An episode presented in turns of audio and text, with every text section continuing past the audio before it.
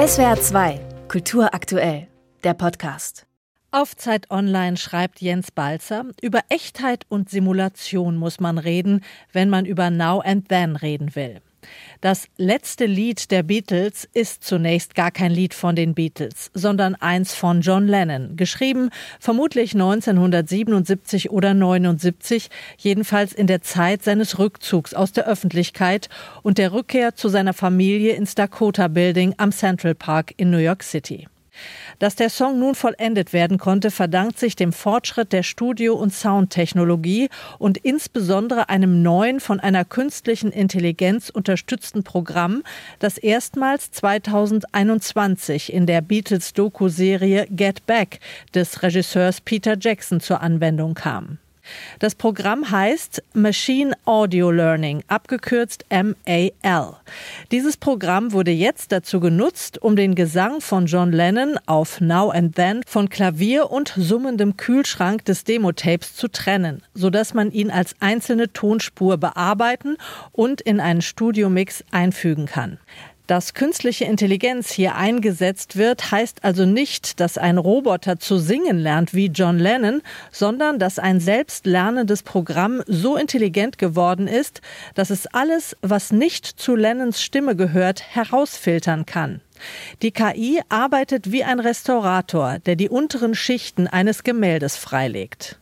Hört man die fertige Version, hat man in keinem Moment das Gefühl, dass hier irgendwelches totes Material orchestriert wurde. Dazu ist der Gesang von John Lennon zu schön, zu wehmütig und zu ergreifend.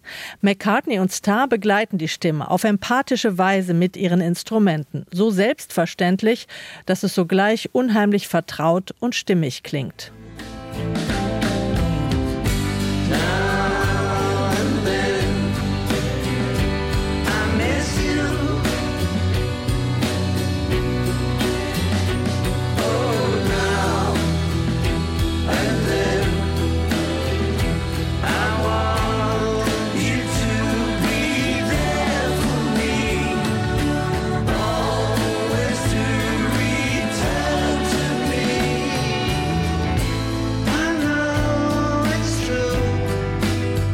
Now and then I miss you. Oh, now and then I want you to return to me, singt Lennon mit beinahe noch jugendlich wirkender Stimme im Refrain schreibt Andreas Borch heute im Spiegel.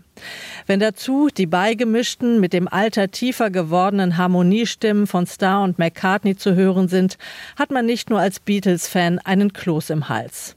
So nah werden wir ihm nie wiederkommen, sagte Ringo Starr zur Veröffentlichung des Songs. Also war es für uns alle sehr emotional. Es war, als wäre John hier. Das ist far out. Und in der Welt, meint Michael Pilz, die künstliche Intelligenz hat Now and Then, wie ihn die Beatles nun veröffentlichen, bloß befreit, indem sie Johns Gesang ins 21. Jahrhundert überführt hat. Alles andere ist natürliche Intelligenz der Beatles selbst, als Individuen und als Band.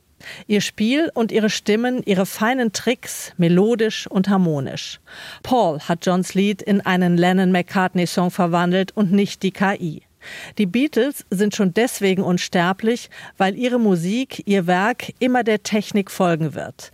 Von den Experimenten an der Abbey Road über Remixes We Love sowie die Stereo-Revisionen ihrer Alben von 2012 bis hin zu Now and Then 2023. Es ist nicht das Ende. SWR 2 Kultur aktuell. Überall, wo es Podcasts gibt.